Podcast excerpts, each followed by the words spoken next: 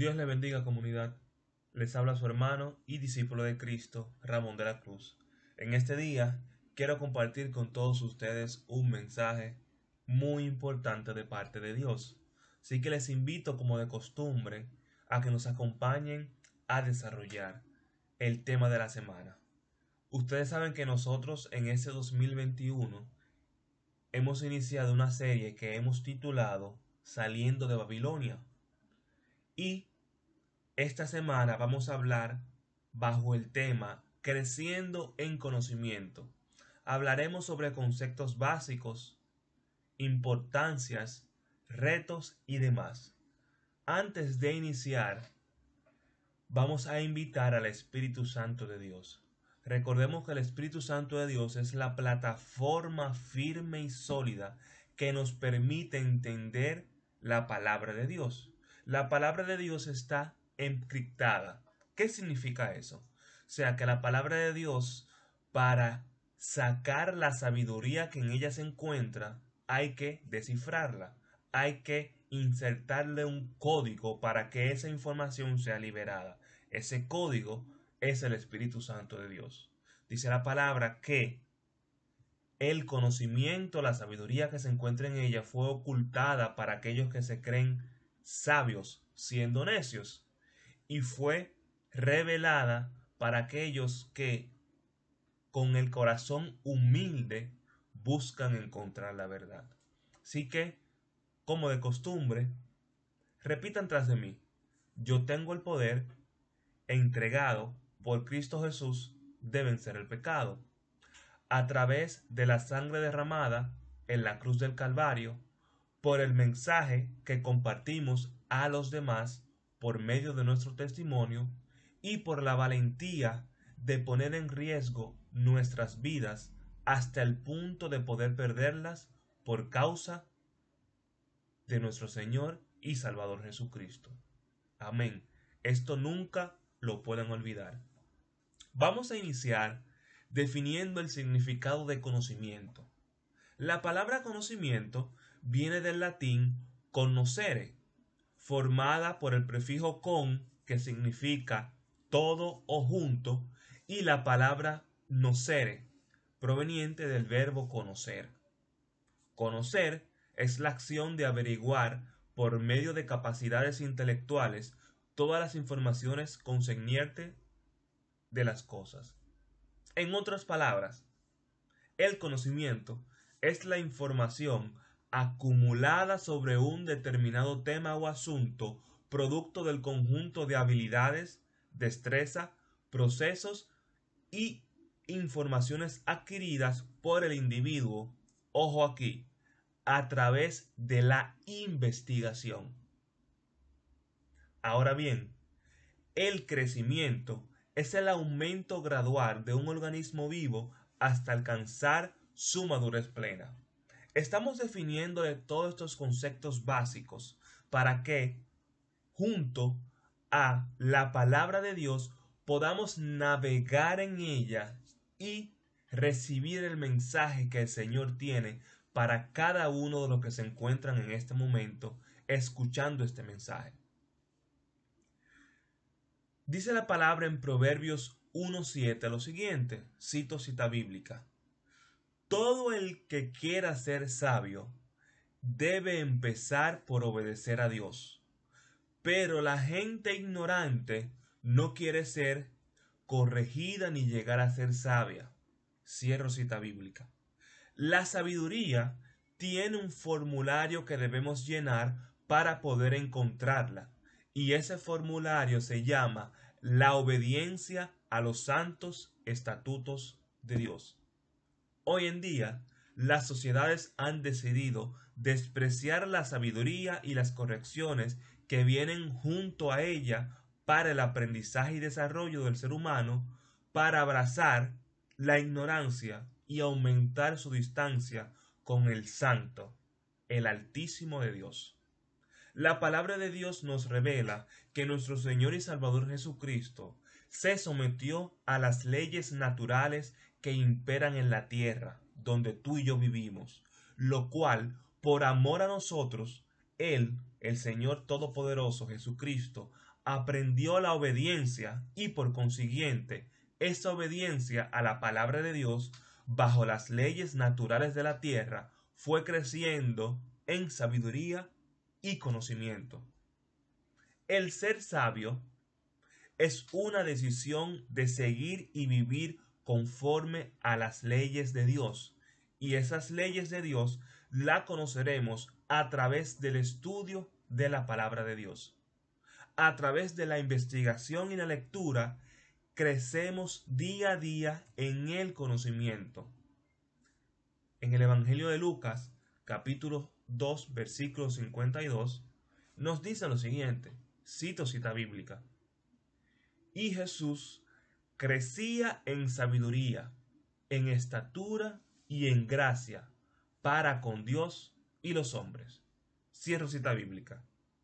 Contrario a la creencia que se tiene de que la sabiduría viene sin demandar de nosotros nada en lo absoluto, podemos ver que en el Evangelio de Lucas y en todas las escrituras, pero en este caso enfocado al Evangelio de Lucas, Jesús crecía en sabiduría, producto de su apego a la palabra de Dios como resultado del estudio de la Biblia, del estudio de la palabra.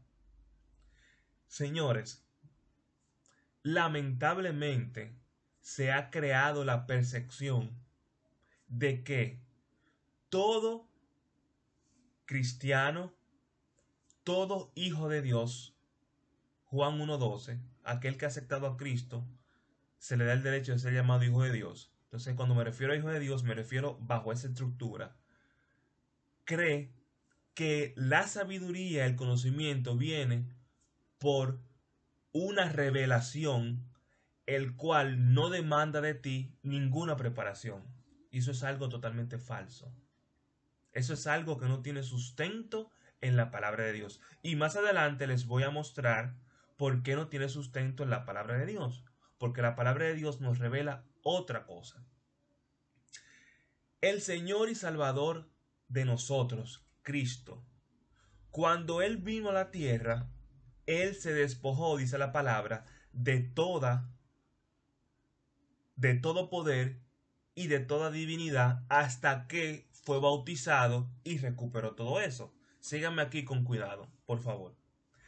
Mientras él estuvo acá en la tierra, bajo el formato de ser humano, sin ninguno de los atributos de la divinidad, él estuvo sometido a las leyes naturales que gobiernan la tierra. Ustedes saben que la palabra de Dios dice, Génesis 1.1, en el principio creó Dios los cielos y la tierra. Cuando el Señor creó los cielos y las tierras, Él en ese mismo momento creó las leyes que gobiernan el universo y la tierra. Todo aquel que se encuentre bajo esa estructura, bajo esa dimensión, tiene que someterse a esas leyes. Es lo mismo que está ocurriendo. Cómo el ser humano ha logrado su desarrollo tecnológico en estos tiempos. Número uno, conociendo las leyes que gobiernan la tierra. Y número dos, buscando la manera de, sometido a esas leyes, cómo yo puedo potencializar mi desarrollo, potencializar mi energía de manera tal que esa ley, por decirte un ejemplo, la ley de la gravedad, todo objeto que está en los cielos, hay una fuerza que se somete en ese objeto de 9.8 metros sobre segundo al cuadrado, lo cual me está empujando hacia abajo, hacia la tierra. Cuando un avión despega, él tiene que romper esa fuerza para poder elevarse. Dicho así, si el avión no rompe la fuerza de 9.8, no puede despegar. Ahora, si rompe ese límite, él puede despegar y va a tener que mantenerse con una fuerza mayor para que la que está recibiendo no lo impulse. Por eso vemos que cuando los motores de un avión en las películas pierden la potencia, el avión empieza a descender, porque hay una fuerza que la detiene. Cuando Jesucristo se despidió de los discípulos, él tuvo en su divinidad, aunque era Dios y creó la ley, él tuvo que romper ese límite para él poder volar, porque de otra forma no lo hubiera hecho. Entonces, como él estaba aquí en la tierra bajo esas leyes, él tuvo que someterse a ella. Y por eso la palabra dice que él no conoció la obediencia y por amor él tuvo que someterse a la obediencia. A la obediencia de lo que él mismo había creado. Entonces, el conocimiento tiene que ser tu mejor aliado y tú tienes que y tú tienes que dedicarle tiempo a eso. Porque para tú conocer la palabra de Dios, para tú obedecer la palabra, tienes que conocerla. Y para tú conocer, tienes que estudiar. Si no estudias, no conoces. Y si no conoces, pecas con ignorancia. Y eso es delicado. Porque el pecar con ignorancia no te hace exento de las consecuencias que trae el pecado. Tú vas a, recibir esas consecuencias por ignorante. Entonces, sígueme aquí con cuidadito. Es bueno señalar que el Señor y Salvador del mundo era políglota. ¿Qué es una persona políglota? Una persona políglota es una persona dotada de varios idiomas, es una persona que habla varios idiomas. Y el Señor Jesucristo hablaba varios idiomas, pero él no hablaba varios idiomas porque él era Dios. Él habló varios idiomas porque él se sometió a las leyes de la tierra y dedicó tiempo a estudiar.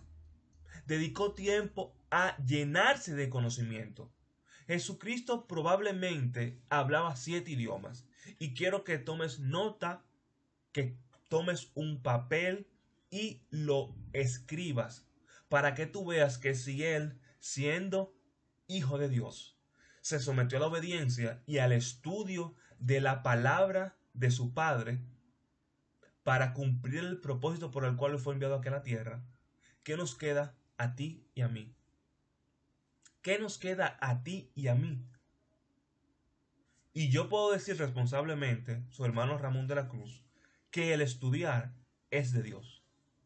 El prepararte profesionalmente es de Dios. Así que la formación es parte del propósito por el cual Dios te trajo a la tierra para que tú puedas evangelizar. ¿Cómo tú evangelizas cuando tú no estudias? Porque la palabra de Dios dice lo siguiente, Jesucristo dijo, vayan y prediquen el Evangelio. Pero si yo no sé el Evangelio, ¿qué yo voy a predicar? El Señor me está mandando a predicar el Evangelio, pero tú tienes que entender que el Señor te está mandando también a que tú vas a predicar el Evangelio, pero tú tienes que estudiar el Evangelio. Porque cuando tengan preguntas, ¿qué tú vas a decir? O sea, gloria a Dios por eso, porque eso es algo que me acaba de llegar ahora mismo. Cuando Cristo envió a sus discípulos a predicar, el Señor les sirva para él ir y predicar el Evangelio. Que eso fue lo que hizo. Entonces, volviendo de nuevo al tema de nuestro Señor y Salvador Jesucristo, él era políglota. Él hablaba probablemente estos siete idiomas. Número uno, arameo. Recordemos que cuando Babilonia tuvieron que aprender el idioma el arameo. Que más adelante vamos a ver cómo en Daniel, Daniel capítulo 1, podemos ver que los servidores del rey recibieron una orden y esa orden fue enséñenle a Daniel y a los demás a aprender la cultura y el idioma del reino. Y la cultura y el idioma del reino era el arameo. O sea, Daniel no sabía arameo y una vez conquistaron a, Judá y llevaron cautivo a todo el pueblo, Daniel tuvo que aprender arameo. Y para Daniel aprender arameo recibió clases de los servidores del rey. Daniel tuvo que sentarse y darle página a la izquierda para aprender arameo. El imperio romano, cuando sometió a, al imperio, a, a Grecia, a los griegos, ellos tuvieron que, como Grecia, Roma adoptó mucho de Grecia, esa parte de acá, ellos tuvieron que aprenderlo porque Roma dominó a, a Israel. Roma conquistó al pueblo. Y cuando conquistó, el que conquista pone las reglas. Y el que conquistó en ese momento, ese imperio romano hablaba griego y hablaba latín la parte oriental hablaba latín, la parte occidental hablaba italiano. El Señor Jesucristo, número 5, hablaba el idioma copto. ¿Cuál es ese idioma? La lengua egipcia. En la actualidad hay un acuerdo de paz, pero se ha visto durante toda la historia que esos dos pueblos han tenido muchos enfrentos belicosos, muchos enfrentamientos bélicos, por lo cual cuando ellos llegaron allá a Egipcio, tuvieron que aprender la lengua copta, porque de otra forma no hubieran podido desenvolverse en ese, en ese entorno. Número 6. Hablaba fenicio, la lengua fenicia es la lengua cananea que está estrechamente relacionada con el hebreo. Es básicamente, ustedes tienen, por ejemplo, ¿por qué se le dice Latinoamérica? Se le dice Latinoamérica porque los idiomas que se hablan en esa parte de, de, tierra, en esa parte del continente, provienen del, del latín, que son el hebreo, el, perdón, el hebreo no, que son el portugués, que son el español, y ahí mismo está el latín. Entonces, en este caso, el fenicio básicamente es un desprendimiento del hebreo.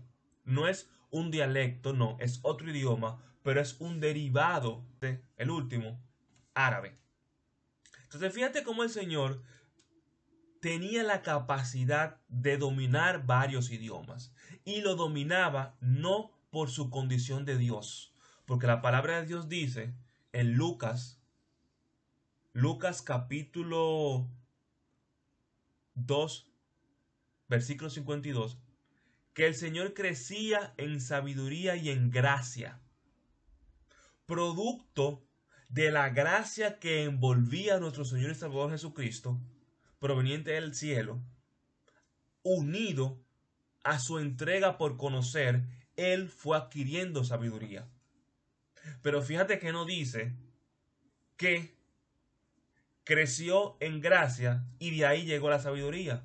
Él creció en gracia y él tuvo que dedicarse a estudiar. Y unido esa combinación logró que aumentara su sabiduría. Fíjate donde dice en el libro de Daniel capítulo 1 versículo 20, dice lo siguiente.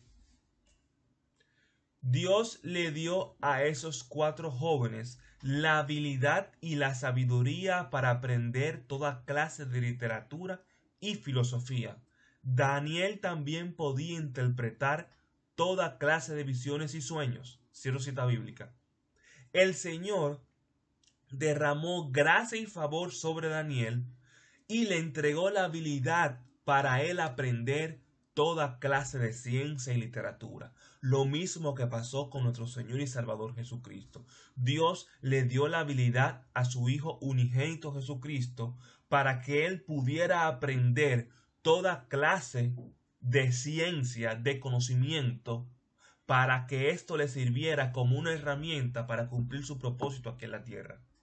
Crecer en conocimiento es tú agregar una herramienta para cumplir el propósito que Dios te ha entregado a ti, tú que me estás escuchando. Y eso es vital, porque todo lo que viene del Señor es bueno, agradable y perfecto. Y Dios no te quiere ignorante. Dios no te quiere con características de una persona neófita. Dios te quiere como Él es. Y dice la palabra, 1 Corintios 30, que Cristo es sabiduría. Dios te quiere sabio. Pero esa sabiduría no es que tú la vas a adquirir producto del estudio y de tu esfuerzo para vanagloriarte y ensalzarte, sino para que sea una herramienta y tú puedas ayudar a los demás a aprender aquello que tú has aprendido, aquello que tú has aprendido, para que eso les sirva a ellos para crecer también porque no hubo una persona más amorosa a la hora de enseñar que se llame Jesús. Cada vez que Jesús enseñaba, lo hacía con amor. ¿Por qué? Porque él tenía el conocimiento, él quería transmitirse a todos, para que aprendieran también. Y el Señor dice al final, mayores cosas de las que yo he hecho ustedes van a hacer. Pero para yo hacer mayores cosas yo tengo que saber. Yo tengo que saber. Para cuando, cuando eso suceda yo le dé la gloria a Él. Porque si el Señor nos revela algo sin nosotros saber absolutamente nada, en la palabra dice que el Espíritu Santo le recordará. De la única forma que el Espíritu Santo te puede recordar es si tú estudias, si tú lees la palabra que dice no fornicarás. Porque si, si tú no lees la palabra, Él no te va a recordar nada porque no hay nada donde Él se sostenga. Entonces, mis queridos hermanos en Cristo, yo les recomiendo que ustedes abracen el estudio de la palabra. Y el estudio de la palabra implica, implica tú ayudarte con las ciencias que tenemos disponibles. Cuando tú estudias la palabra, tú te vas a ver obligado a investigar y profundizar más en ella. Te vas a sustentar de las de los conocimientos que hay de la historia, de la antropología, de la biología, de la química, de la física. Todas esas van a ser herramientas para que tu conocimiento aumente y tú te des cuenta cómo Dios en su infinito poder y sabiduría, Él logró hacer todo lo que hizo para la gloria y honra de su nombre. Así que yo te invito a que le dediques diariamente tiempo a estudiar las escrituras para que conozcas las maravillas que Él tiene para ti. En el libro de Romanos capítulo 10 versículo 9 la palabra de Dios nos dice que todo aquel que confiesa con su boca que el Señor, que el Señor murió y cree en su corazón que el Padre lo resucitó al tercer día, esa persona va a recibir la salvación de gratis. La palabra de Dios dice también en Juan 1.12 que todo aquel que cree en el corazón que el Señor, que el Señor es el Hijo de Dios, se le da el derecho de ser llamado Hijo. Así que yo te invito, yo te invito, yo te invito a que tú recibas a Cristo para que número uno seas llamado Hijo y para que número dos, a través de la confesión con fe, reciba la salvación de gratis. Así que te, te invito a que repitas tras de mí. Señor Jesús, yo te pido perdón por todos los pecados que he cometido conscientes e inconscientemente.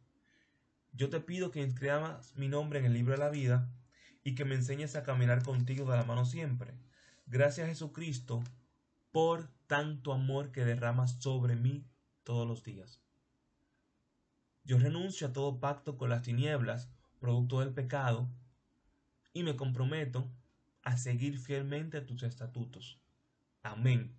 Si has hecho esta oración por primera vez, o si te habías apartado y hoy has vuelto a los pies de Cristo, yo te invito a que visites una iglesia cercana para que sigas conociendo las maravillas que Él tiene para ti. Dios le bendiga, le habló su hermano y discípulo de Cristo, Ramón de la Cruz.